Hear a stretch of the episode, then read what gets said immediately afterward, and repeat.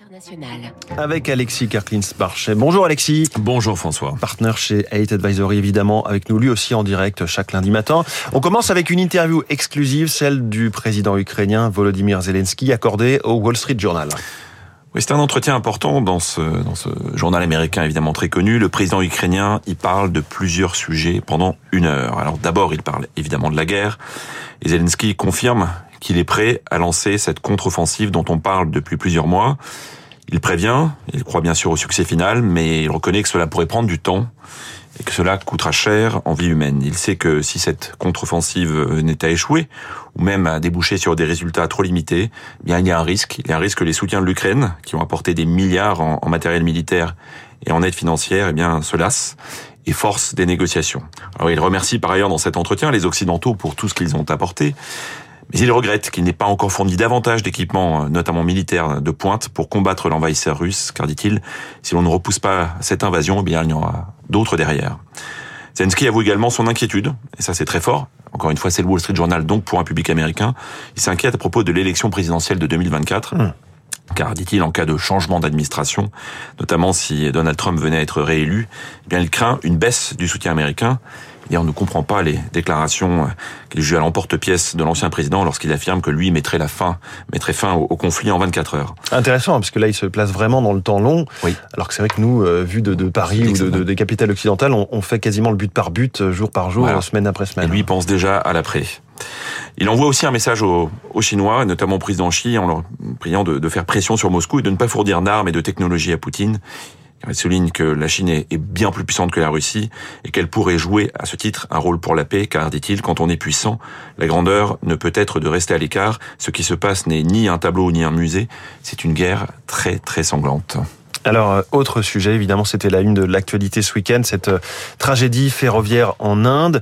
Euh, vous avez regardé la, presse indienne, le Times of India et puis la BBC India. Oui, absolument. Bon, c'est une une collision terrible. Hein. C'est trois trains qui qui ont déraillé, une véritable tragédie ferroviaire. Elle a fait près de 300 morts plus de 1000 blessés. Ça s'est produit vendredi soir dans la province d'Odisha. On est à l'est de l'Inde, on est à 250-300 km au sud de, de Kolkata, qu'on connaît parfois mieux sous le nom de, de Calcutta. Alors, selon les, les premiers éléments de l'enquête, eh bien, c'était un défaut de signalisation, probablement d'origine électronique, qui aurait conduit le Coromandel Express, qui était à pleine vitesse, à être envoyé par erreur sur une voie où stationnait un train de marchandises.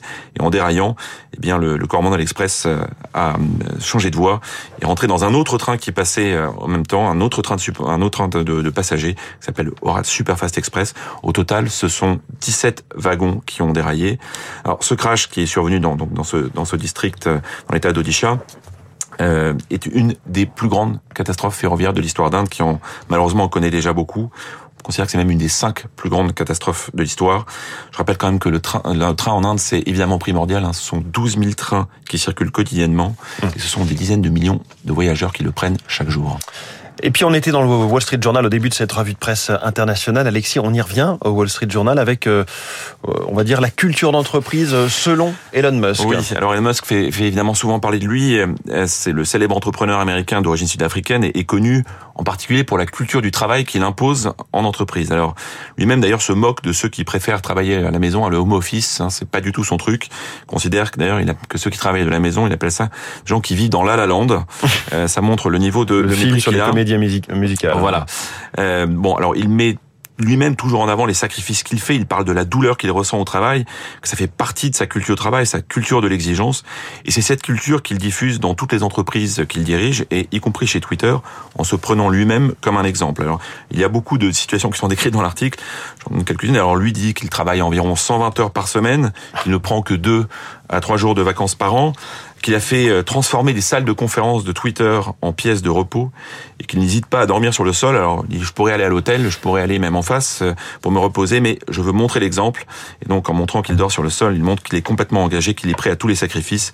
Il reconnaît qu'il aime les gens qui lui ressemblent.